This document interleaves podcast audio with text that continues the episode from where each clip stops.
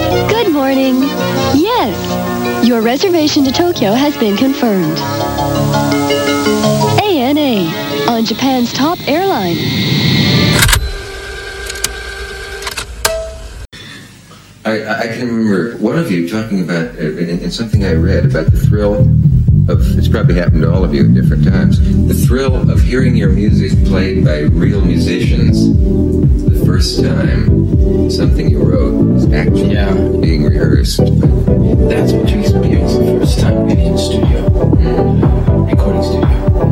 When you've written something, and these guys with their violins and horns and stuff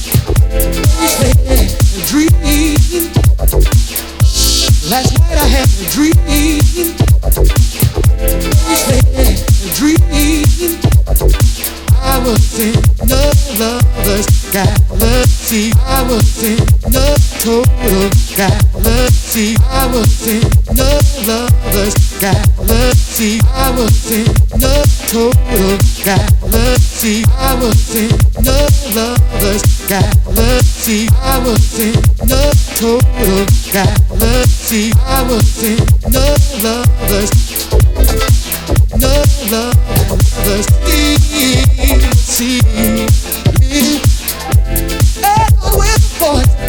see.